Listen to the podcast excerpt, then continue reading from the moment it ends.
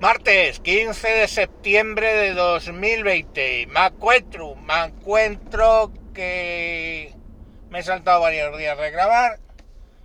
Pero bueno, os cuento. Ha habido dos cosas que me han sorprendido. Eh, os las cuento rápido. Esta semana. La primera se celebró la Diada, que es el Día Nacional, la fiesta de Cataluña, que por cierto, para los que no lo sepáis, celebran que en 1714, durante la guerra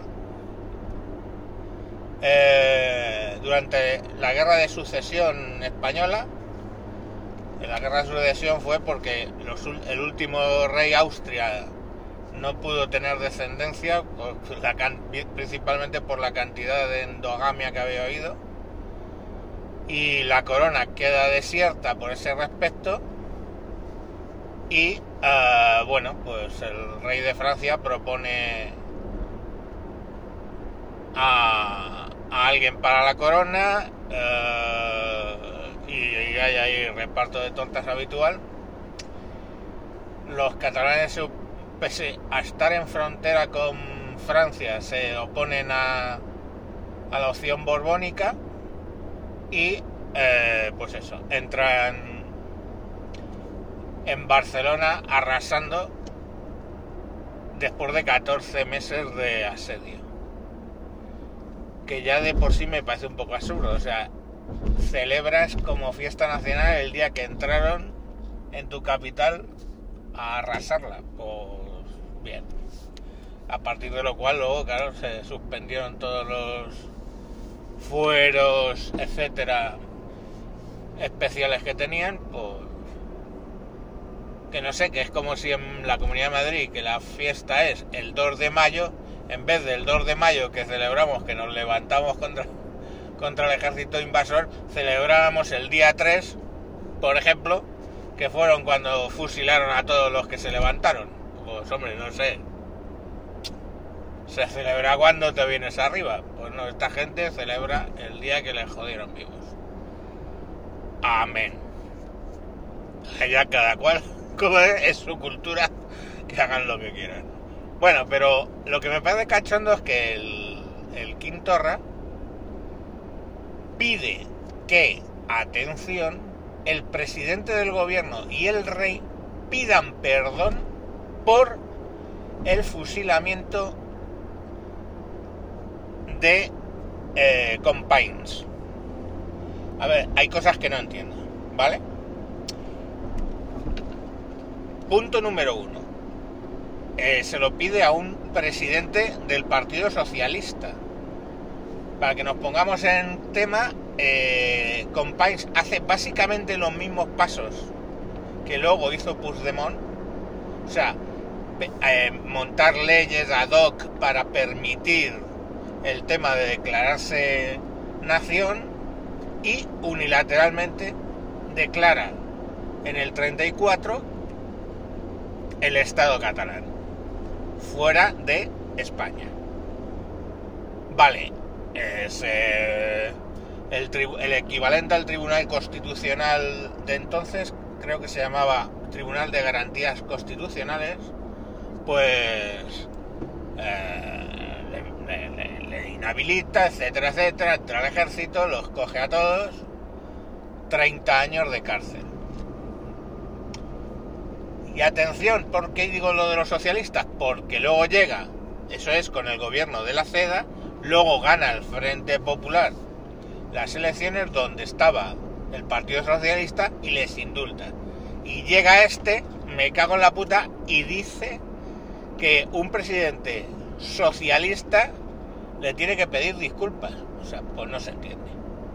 Pero peor aún, porque pide que el jefe del Estado, o sea, el rey, pida disculpas Y entonces hay algo que no entiendo. Porque el, eh, a ver, espérate, eh, padre, abuelo, tatarabuelo. El tatarabuelo del actual rey salió por pies en el 31 al comienzo de la, de la Segunda República. Con lo cual no tenía nada que ver con la detención de Companys en el 34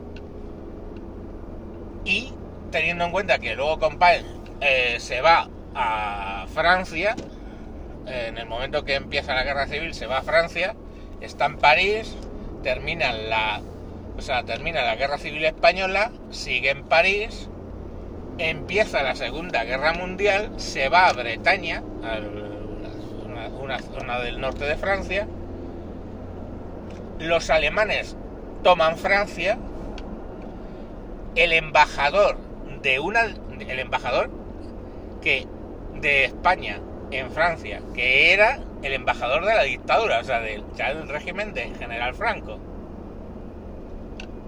pide la detención e extradición, lo detiene la policía militar, que dice la Gestapo, no, lo detuvo la policía militar alemana, lo extradita a España, se le hace, digamos, un juicio, los, juicios que se hacían, y en el foso del castillo de Manjuy le pegan, le fusilan.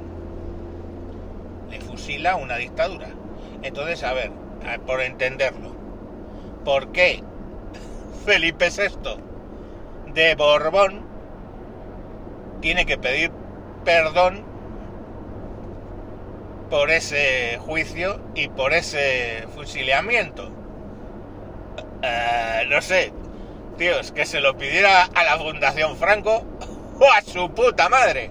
Pero ya me contaréis qué cojones tiene que ver el rey de España, Borbón, con toda esa verbena en la que ni era jefe del Estado ni, ni nada. O sea, es que no lo entiendo. O sea, la monarquía no tuvo ninguna implicación en eso.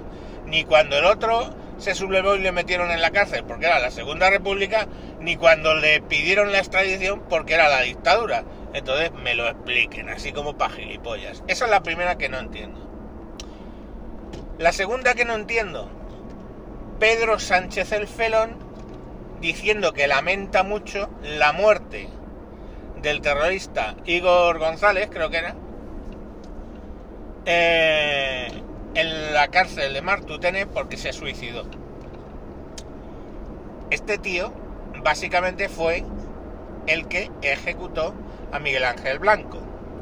Os, recuerdo, Miguel Ángel Blanco era concejal del PP, eh, creo en Hermoa, y le secuestra ETA y da un plazo de 48 horas para que se pongan a hablar del tema de indultos, eh, acercamiento, etcétera, etcétera. Y como el gobierno no exige, no responde a todas las tonterías que pidieron, eh, hubo manifestaciones, porque quedaba claro que lo iban a ejecutar, hubo manifestaciones y durante la manifestación sacaron a Miguel Ángel Blanco de donde le tenían encerrado, se lo llevaron a un bosque, le pusieron de rodillas y le pegaron un tiro en la cabeza tiro en la cabeza que ni siquiera tuvieron la deferencia de que lo matara. Eh, obviamente se quedó fatal, ¿no? Eh, pero para cuando lo encuentran unas horas después, sigue. Eh, sigue respirando, no voy a decir ni vivo. en el traslado o en el ingreso en el hospital directamente ya murió.